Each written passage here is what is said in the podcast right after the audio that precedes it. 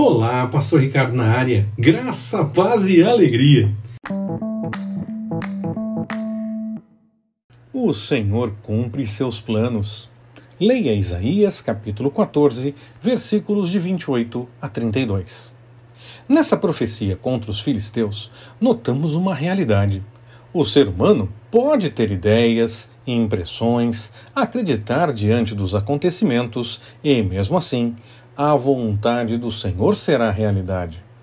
Mesmo que pareça que está tudo em ordem, se o Senhor tem outro plano, esse se cumprirá no devido tempo.